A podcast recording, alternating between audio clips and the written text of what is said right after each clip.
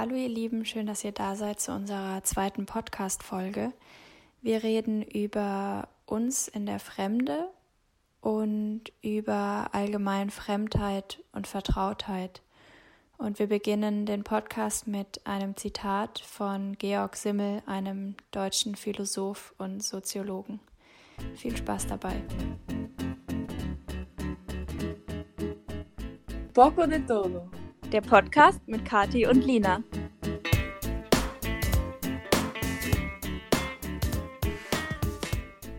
Fremdsein bedeutet, dass der Ferne nah ist und Distanz bedeutet, dass der Nahe fern ist.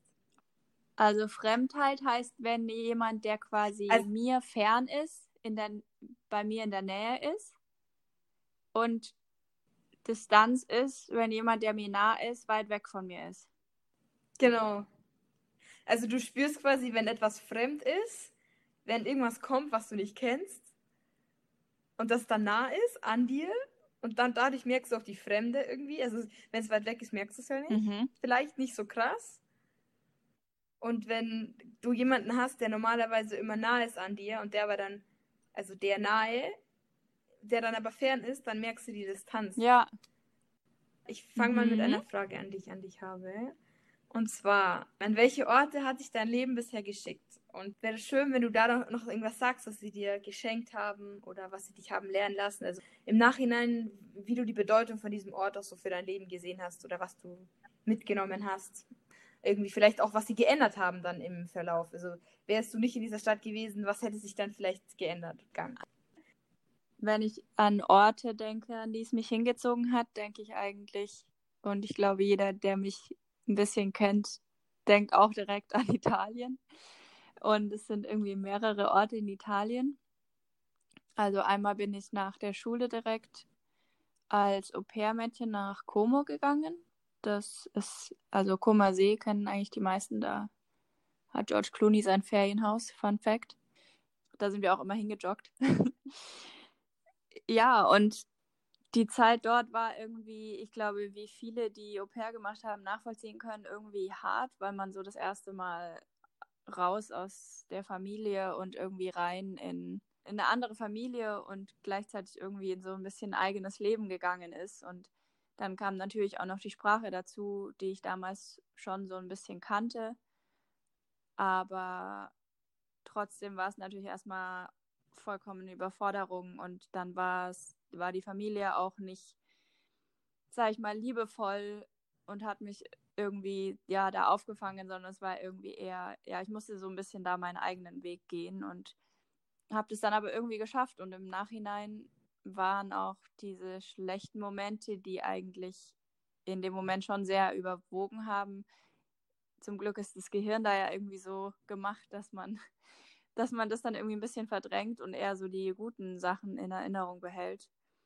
Und ich glaube, dass mich das insgesamt halt schon, ja, es war einfach so der erste Schritt in die Selbstständigkeit. Und ich habe irgendwie da gelernt, auch Zeit mit mir selbst zu verbringen und mir zu überlegen, was ich jetzt gerne machen will für mich. Und es war so ein bisschen der Sprung ins kalte Wasser einfach. Und ich denke, dass die meisten das nach dem Abi in irgendeiner Form erlebt haben, ob sie jetzt direkt zum Studieren sind oder eben ins Ausland, was ja auch viele gemacht haben. Ja, das nächste ist eigentlich, also ich denke tatsächlich wenig an Leipzig, weil irgendwie hat, war für mich dann eben dieser Schritt, dann nach Leipzig zu gehen danach zum Studieren, also Sportwissenschaften, wo wir uns ja auch kennengelernt haben, war dann irgendwie so einfach. Also im Vergleich zu dem Schritt nach Como zu gehen, war das dann so, ah ja, okay, dann gehe ich da jetzt eben hin. Da sprechen ja alle Deutsch und das war irgendwie einfach Leute kennenzulernen, weil man in die Uni ist und Leute kennengelernt hat. Klar waren das auch nicht immer schöne Momente, aber es war irgendwie im Verhältnis dann ein leichter Schritt. Und dann bin ich ja zum Erasmus nach Rom gegangen, was ich kurz davor war, wieder abzusagen, weil ich wirklich irgendwie gerade so in Leipzig angekommen war und dann mir dachte, warum gehe ich jetzt eigentlich schon wieder irgendwo weg, irgendwo Fremdes hin? Jetzt habe ich mich gerade hier in Leipzig irgendwie eingelebt. Warum tue ich mir das jetzt eigentlich an? ja, zum Glück habe ich es am Ende trotzdem gemacht, weil auch dort war es erstmal wieder schwierig, weil alles neu war, alles fremd war, andere Sprache, die ich zwar dann auch schon ein bisschen besser konnte, aber immer noch nicht mich da super zu Hause gefühlt habe. Und es war erstmal Winter und alles irgendwie viel, aber am Ende war es irgendwie eines der besten Jahre meines Lebens, würde ich sagen. Und ich bereue es keinen Schritt, dass ich das gemacht habe, diesen, diesen Schritt von dieser ja, Vertrautheit in die Fremde, die dann irgendwie auch ganz schnell wieder Vertrautheit wird. Das war echt eine gute Entscheidung. Ich weiß nicht, ob du es auch so erlebt hast. Du hast ja auch Erasmus gemacht in Sevilla. Ja, ich finde es interessant. Ich glaube, dass dein Italienisch zu dem Zeitpunkt, wo du zum Erasmus gegangen bist, schon ein bisschen besser war als mein Spanisch, als ich, weil ich vorher nie in einem spanisch sprechenden sprachigen Land war, dass du da eigentlich, könnte man meinen, dich irgendwie schneller einlebst an dem Ort, sodass es schneller für dich irgendwie zu Hause wird oder auch so schneller du dich ein Teil dieser Gemeinschaft fühlst. Aber es war ja trotzdem auch irgendwie. Ich, kann mir das voll vorstellen, weil ich, ich war ja auch in Rom und das ist schon echt eine große Stadt und dann auch so, man fühlt sich da, glaube ich, schon auch ganz schön alleine irgendwie und dann so in seinem deutschen Kopf und alles irgendwie erstmal halt auch, dass man sich die ganze Zeit auf einer anderen Sprache unterhalten muss. Das ist erst auch mal ganz schön entfremdend irgendwie so von seiner eigenen Person, dass man da nochmal sich selber findet, aber trotzdem, also dass man diese, diese Verbundenheit irgendwie zu sich und zu seiner Heimat irgendwie einerseits gerne für den Zeitpunkt vielleicht abkapseln will, weil man irgendwie gerne jetzt so komplett an dem Ort sein will, aber andererseits gibt es einem irgendwie total viel Stabilität, dass man immer noch dieses, dieses Zuhause in sich irgendwie ja, hat, also ich Deutsche. Deutsche. ich war da auch das erste Mal so überhaupt damit konfrontiert, mit diesem Du bist Deutsche und irgendwie Vorurteile und Reaktionen von Menschen, wenn man gesagt hat, ich komme aus Deutschland. Also was da dann irgendwie so kam, das war so zum Teil so richtig so, so ein Wow und so ein Heraufschauen, so von wegen, ja, weil alle irgendwie nach Deutschland wollen oder viele haben dann, viele Italiener haben dann halt so gesagt, ah ja, ich spreche auch ein bisschen Deutsch, weil viele einfach Deutsch lernen, um irgendwann mal, um Geld zu verdienen, irgendwie nach Deutschland zu gehen. Und gleichzeitig kamen dann irgendwelche dummen Hitler-Sprüche und irgendwie so, das war so das erste Mal, dass ich so, ja, mit diesem Deutschsein konfrontiert wurde und ich mich so gefragt habe, bin ich stolz, wenn ich das sage? Ich bin, ich komme aus Deutschland? Oder will ich es eigentlich lieber verstecken und wäre irgendwie äh, lieber einfach Italienerin oder Französin? Das fand ich irgendwie spannend, dass man da so zum ersten Mal damit konfrontiert wurde, so, woher komme ich eigentlich? Ich habe mich das auch oft gefragt am Anfang. Und ich wäre am Anfang, wo ich in Sevilla war, da habe ich mir oft gedacht, so, oh, ich wäre so gern auch so eine Spanierin, weil die alle so, so hübsch sind und so voll viel Temperament haben und die sind so, die wirken alle so stark und so. Also das habe ich mir auch lange gedacht, dass ich irgendwie gerne keine mhm. Deutsche wäre. Und bei mir kann ich drüber nachdenken, über meine deutsche, über mein deutsches Wesen oder über meine deutsche Identität kam eigentlich hier mehr in, in Peru. Also, die sehen was, was so total krass lebensverändernd ist und so toll, boah, wir müssen unbedingt nach Deutschland, um ein gutes Leben zu haben. Und ich lebe in Deutschland und habe das alles und denke mir so, ja, ich weiß nicht, ob ich jetzt so stolz bin, sag, zu sagen, ich bin Deutsche oder es war irgendwie, auch so, irgendwas ist doch komisch oder irgendwas ist doch falsch. Wie kam es dazu, dass du nach Spanien wolltest? Ähm, eigentlich das Witzige war, dass Jelina mir die Idee gegeben hat. Das ist eine Freundin aus dem Studium, die hat mit irgendwie, haben wir mal drüber geredet, dass hier Spanisch voll cool ist, die Sprache. Oder ich glaube, die Uni in Leipzig hatte eine Kooperation con, äh, con jetzt die schon Spanisch, äh, mit Barcelona und mit Sevilla. Aber Barcelona ist halt auch noch dieses Problem mit dem Katalan. Und dachten wir, ja, okay, dann lass mal zusammen jetzt einen Spanischkurs an der Uni belegen, weil man dann ja Sprachkenntnisse nachweisen muss. Ja, im Endeffekt war ich dann von der Idee, die sie mir in den Kopf gepflanzt hat, so überzeugt und ich fand die so cool. So, okay, lass jetzt diesen Spanischkurs zusammen machen und dann gehen wir zusammen nach Sevilla. Und auch so dieses, ich gehe nicht alleine, weil ich kann ja gar kein Spanisch, wie soll ich das denn schaffen? War am Anfang eigentlich diese, diesen Schub habe ich eigentlich bekommen, weil ich gedacht habe, wir ja. machen das zusammen. Ja, so ist es dann irgendwie weitergegangen. Und dann habe ich den Spanischkurs gemacht, fand es nicht ziemlich cool. Ja, ich glaube, ich habe noch kurz überlegt, was waren denn noch andere Länder? Ich glaube, also Spanien war ich eigentlich ziemlich ich denk, sicher. Ich glaube, Spanien ich und Italien waren eine der wenigen Länder, in denen man dann auch die Landessprache spricht, also zumindest in der Landessprache studiert. Ja. Also es gab ja ganz viele nordeuropäische Länder und Tschechien, wurde halt dann alles auf Englisch gewesen wären. Und das war zumindest für mich ein Argument zu sagen, ich will in ein Land, wo ich auch dann die Landessprache irgendwie lerne, auch eben, weil ich ja dahin gehe, um die Sprache zu lernen und die Kultur kennenzulernen. Und wenn ich dann alles nur auf Englisch mache, dann würde ich mich da halt irgendwie nie so richtig reinfinden können, was ja, was ja als Erasmus-Student eh schon schwierig ist und so, glaube ich, noch schwieriger. Ich habe auch nicht so diesen Drang oder dieses, dieses Ziehen irgendwie hin zu den, zu, nach Norwegen oder so. Ich will mir das schon mal anschauen, aber ich dachte mir schon, auch im Urlaub, wenn ich mir jetzt aussuchen könnte, wo ich hinfahren will, ich fahre immer in die Wärme, eher in den Süden, mhm. obwohl ich gedacht habe, ich sollte eigentlich mein Englisch verbessern, dringend. Ich wollte auch in der Schule, hatte ich schon mal irgendwie das, den Gedanken, die Schule zu wechseln. Das war, glaube ich, in der 10. oder so, so kurz vor der Oberstufe, habe ich mir gedacht, so, oh, ich würde so gern Spanisch lernen. Das waren irgendwie so mehrere ja. Sachen, die zusammengekommen sind. Und am Ende habe ich gedacht, ja, ich glaube, das ist irgendwie so mein Weg und es fühlt sich gut ich an. Ich glaube, dass du da auch einfach so deinem Bauchgefühl oh. und deinem Herz gefolgt bist und das hat dich ja jetzt irgendwie auch weiter nach Peru geführt. Denkst du, du wärst jetzt in Peru, auch wenn du nicht nach Sevilla gegangen bist? Oder war das so der Weg über Sevilla nach Peru? Also ich glaube, Sevilla war so der erste Schritt, so das erste Häppchen an. Hier hast du ein bisschen Andersheit, ein bisschen Fremdheit, fühlst dich mal ein bisschen anders, ein bisschen fremd. Und ich dachte, ich, also ich habe auch einen Kulturschock erwartet in Sevilla. Ich dachte mir, ich war auch davor nie in Spanien. Also ich war einmal in, bei Barcelona irgendwie eine Freundin, mit einer Freundin eine Woche Party machen. Aber das war ja halt einfach nur die Deutschen, die alle dahin fahren, um Party zu machen. Also war jetzt nicht so viel Spanien. Und ich dachte, ich komme dahin, Süden Spanien, das ist bestimmt krass, ganz anderes Leben. Und war dann da, es war eigentlich so ein sachter Einstieg in auch dieses, ich verlasse mal meinen, meinen sicheren Hafen Deutschland, weil in Deutschland ist eigentlich, ob du jetzt in Hamburg lebst oder in, am Bodensee, es ist irgendwie ähnlich. Also, und ich dachte, der Unterschied wäre sogar noch größer zwischen Spanien und Deutschland. Am Ende war er das eigentlich gar nicht. Also das Leben ist schon sehr, sehr ähnlich und auch so diese Struktur allgemein mit Krankenkassen oder mit dem Uniwesen. Das ist irgendwie alles noch ein bisschen organisierter und strukturierter, sehr ähnlich wie Deutschland.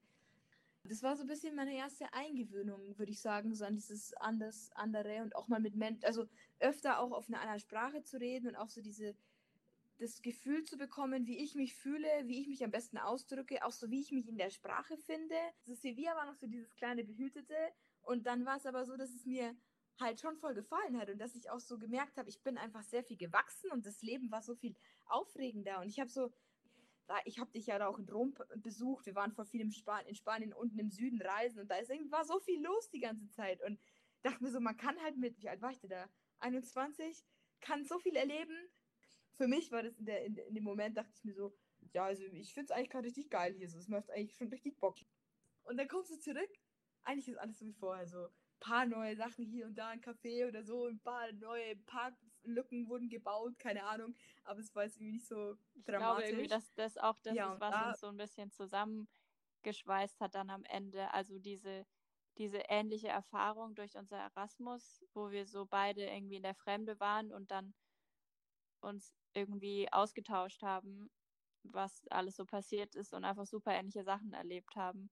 Und dann auch wieder dieses ja, Zurückkommen zusammen. Und beide dachten wir uns irgendwie so, oh Gott, so jetzt wieder hier mega langweilig irgendwie weiter studieren und soll das jetzt irgendwie vorbei gewesen sein? Und im Erasmus war alles so intensiv und jeder Tag war irgendwie krass so gefühlt. Also im Nachhinein, natürlich war es nicht wirklich so, aber es war schon einfach richtig viel los und dann waren wir so füreinander irgendwie da und haben dann auch im letzten Sommer, bevor wir dann beide weg sind, haben dann ja irgendwie auch wieder eine richtig geile Zeit gehabt und da ja auch wieder so diesen Kontakt zu oder erst neu sozusagen den Kontakt zu Latinos gehabt, oder? Das kam da eigentlich erst so richtig auf.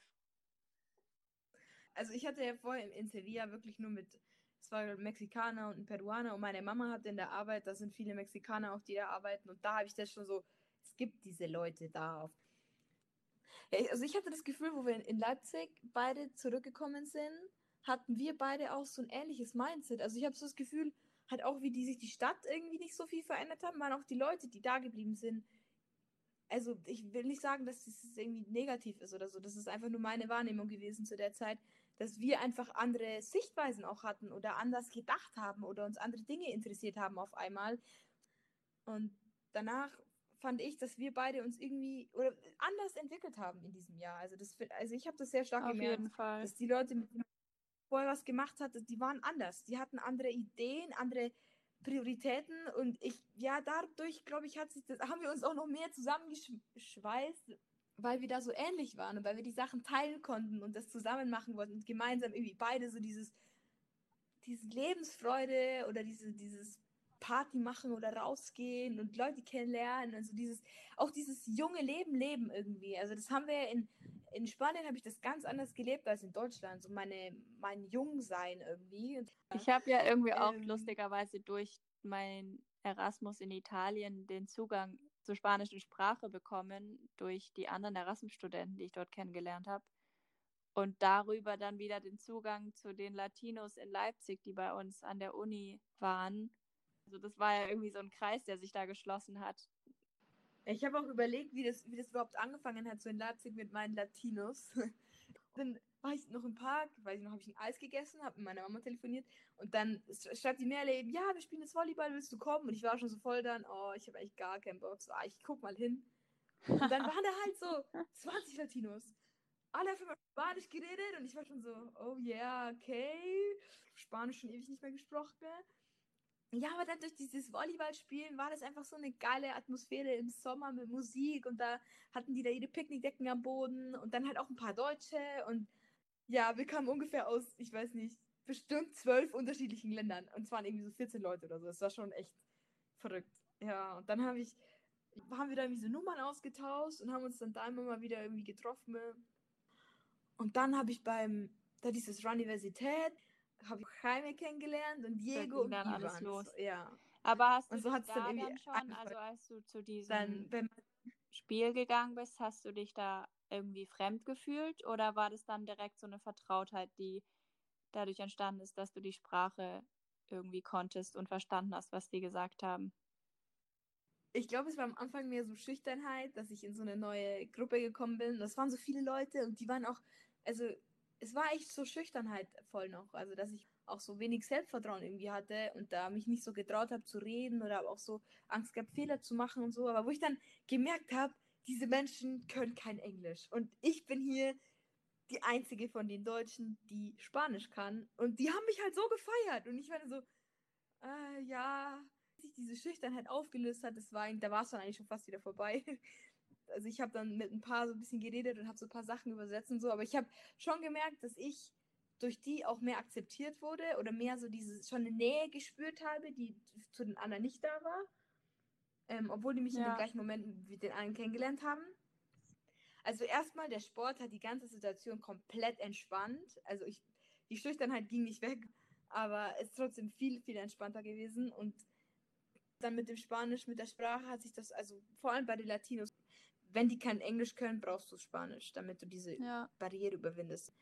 Weil die dann nicht so weltoffen sind, irgendwie auch so wie die Deutschen. Also die Deutschen, die gehen da eher so voll, oh cool, der kommt daher, hey, lass mal quatschen, lass mal was trinken. Also merkt man so, wenn man, ja, die haben nicht so viel Angst irgendwie vor dem anderen. Also so, die, oder die, vielleicht ist es auch Bequemlichkeit, dass die Latinos sagen, oh, ich kann mich nicht gut verständigen und wissen auch nicht, dass es auch ohne Worte klappt manchmal.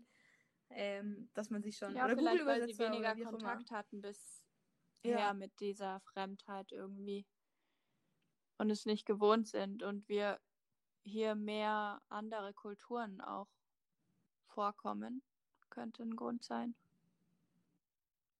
Auf jeden Fall, weil ich meine, wie viele Leute sprechen Spanisch? Ja, also ich habe auch Edu mal gefragt, wie das denn so ist, wenn er jetzt, in, wo wir in Mexiko waren, ob er sich dann irgendwie fremd fühlt. Also ob das für ihn an dem Ort, also er kann ja die Sprache, der spricht seine Sprache an dem anderen Ort. Also wir sind im, Urlaub und er kann ja überall in ganz Lateinamerika hinfahren. Der müsste sich ja eigentlich viel wohler fühlen, viel mehr zu Hause fühlen als ich, weil die ja alle so sprechen wie er.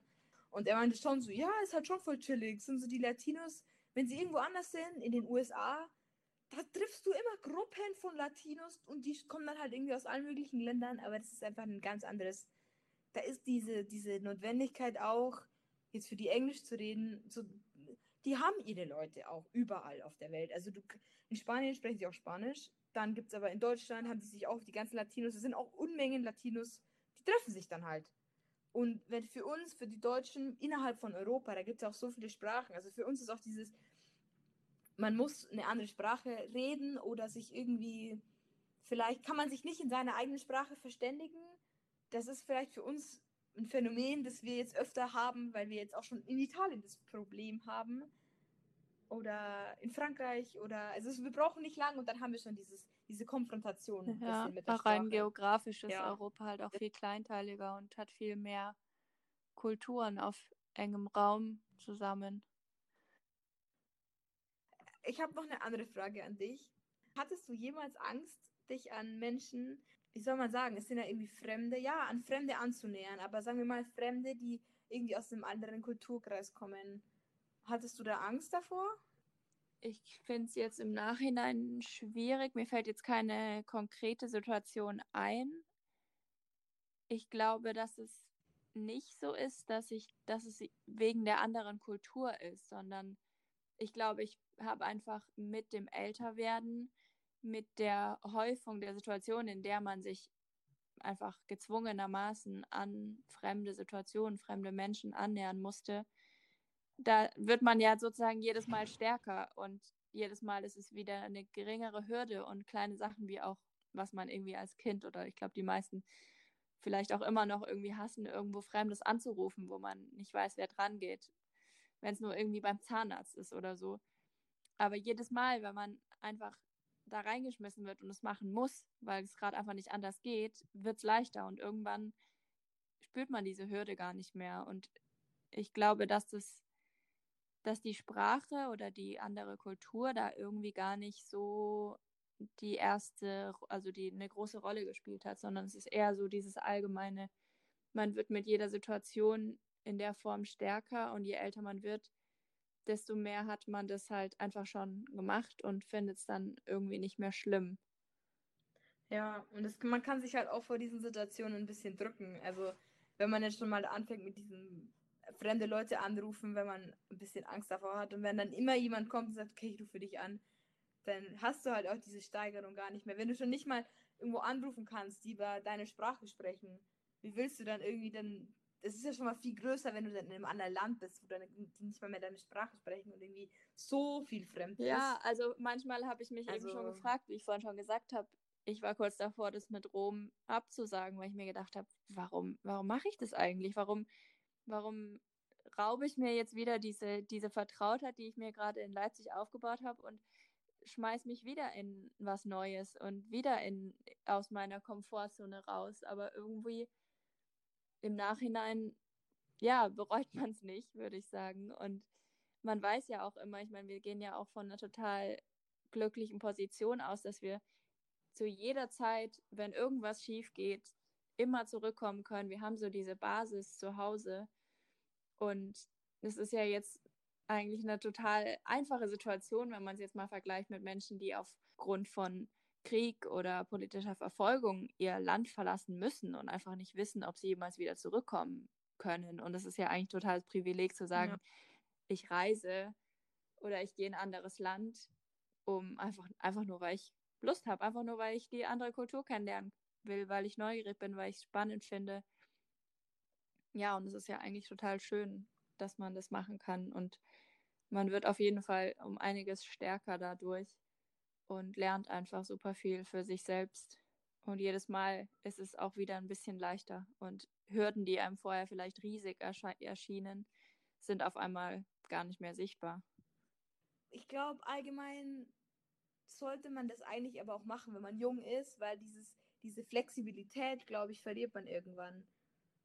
Ich halt auch so, unsere Eltern sind jetzt noch so voll in unser, die stärken uns noch voll den Rücken, halten uns noch den Rücken frei. Wir haben jetzt keine Geldprobleme, wir haben, wir können es noch so in so einer Freiheit, in so einer Lebendigkeit alles erleben und wir sind, wir werden immer wieder aufgefangen. Wir haben irgendwie noch schon so ein bisschen dieses, das hast du öfter schon mal gesagt, so dieses zwischen Erwachsenen und, und Kinder. Aber wir sind schon, wenn wir es wollen, können wir erwachsen sein. Und wenn wir dann es mal nicht so ganz so schaffen, erwachsen zu sein, dann sind wir Kinder, das ist auch okay. Oder wir sind Jugendliche und werden dann halt wieder ein bisschen wie Jugendliche behandelt. So, das ist so dieses, ja, eine ganz coole Phase oder eigentlich so die ganze Zeit, wo wir einfach so viel ausprobieren können. Aber du kannst halt auch die Leute nicht zwingen, das zu machen. Also ich würde sagen, es ist für alle wäre das so, so wichtig und das würde die Welt viel mehr zusammenbringen, wenn da einfach jeder ein bisschen mehr auch so diese Neugierde hat irgendwie für das andere und diese Bequemlichkeit einfach mal lässt. So dieses, jeden Tag das Gleiche zu machen und vielleicht mal das, das Aufregendste am Tag war, dass du jetzt mal deine neue Unterhose Ja, wobei ich würde es auch ein wie? bisschen relativieren, Also- weil wie gesagt, Reisen ist ja schon auch ein krasses Privileg und allein diesen Horizont zu haben, diesen Horizont sich so erweitern zu können, ist ja auch, steht einfach nicht jedem frei durch aufgrund von Finanzen, aber auch Bildung und vielen anderen Sachen. Und es muss ja auch irgendwie sozusagen, sag ich mal, die Leute geben, die zu Hause bleiben, damit wir so, so frei uns frei sein können. Ja, das stimmt. Aber ich, also ich würde sagen, es gäbe genug, also vor allem in unserem Umfeld im Ja, Studium in unserer Blase genug, die das hätten machen können. Von der Sicht, die ich hatte, ja. Oder wenn sie das nicht wollen, so extrem, dass man wenigstens das Interesse hat und Fragen stellt und sagt, okay, du hast diese Erfahrung gemacht, dann erzähl mir davon, weil ich traue mich das nicht oder das, ich will es nicht oder hm, aber mich würde es vielleicht doch interessieren oder ich weiß nicht. Ich sehe eine sehr große Bedeutung da drin, in dieser internationalen Kommunikation, in dem Austausch. Was machst du eigentlich gerade in Peru? Die Leute wissen das gar nicht. Die wissen jetzt, dass du in Peru bist, aber was, was machen Sachen?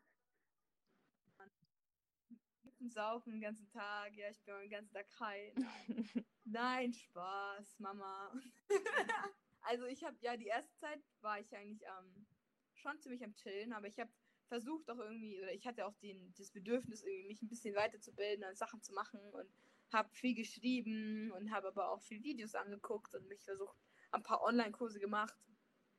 Und jetzt habe ich im November habe ich meinen Studiengang online angefangen in Eichstätt in der Nähe von Ingolstadt in so einer ganz kleinen Uni. Das ist auch ein ganz anderes Erlebnis als die Uni Leipzig. Also ähm, und jetzt bin ich ja an der KU Eichstätt und studiere internationale Soziologie und ja, das mache ich gerade. Das nimmt auch echt viel Zeit ein. Oder ich will dem viel Zeit widmen, weil ich sehr, sehr spannende Themen finde, die wir so bearbeiten.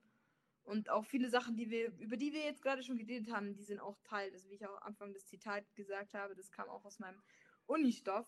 Leider durch dieses Online-Lernen ähm, ein bisschen weniger, weil irgendwie sich keiner traut, Gleichzeitig kannst du anzuschalten. nur wegen der Online-Lehre in Peru sein und in Deutschland studieren, was schon richtig cool ist. Auf jeden Fall. Also das kann man machen. Also man kann theoretisch, du könntest, wenn du jetzt irgendwie auch als arbeiten ja so viele von zu Hause aus, nimm dein Laptop mit und fahr hin, wo du dich wohlfühlst. Ja, fahr hin wenn, wenn, nicht, wenn nicht alle Hotels und Orte zu wären und die Grenzen geschlossen und ja, okay, hier kann man das ja gerade machen, ja, ist eigentlich auch crazy. Aber hier sind die Hotels auch schon wieder offen, ist schon ziemlich viel Bewegung auch innerhalb des Landes, viele Flieger und so. ja, da muss jeder für sich einfach so ein bisschen zwischen Freiheit und Sicherheit abwägen. Also man gibt halt jedes Mal, wenn man die Freiheit sucht, auch ein bisschen Sicherheit auf, noch viel stärker in dieser Situation mit dem, mit der Pandemie gerade. Aber ich denke, das muss einfach ja jeder für sich selbst entscheiden. Ja, sehr intelligenter Einwand und ich glaube auch guter Abschluss, oder? Freiheit und Sicherheit. Ich glaube, das werden wir eh nochmal aufnehmen, das Thema irgendwann, weil wir das auch Ja, sehr spannend finden. Wir können auf jeden Fall noch endlos weiterreden. Aber wir freuen uns auf jeden Fall, dass ihr auch jetzt unsere zweite Folge euch angehört habt bis zum Ende. Wir sind auf jeden Fall froh über jegliches Feedback von euch und freuen uns auch schon über die ganzen Likes, die wir schon bekommen haben. Und wir haben gerade gesehen, bevor wir hier die Aufnahme gestartet haben, dass wir schon 54 Streams haben auf unsere erste Folge. Also vielen Dank, Leute. Wahnsinn! echt cool. Poco de todo. Der Podcast mit Kati und Lina.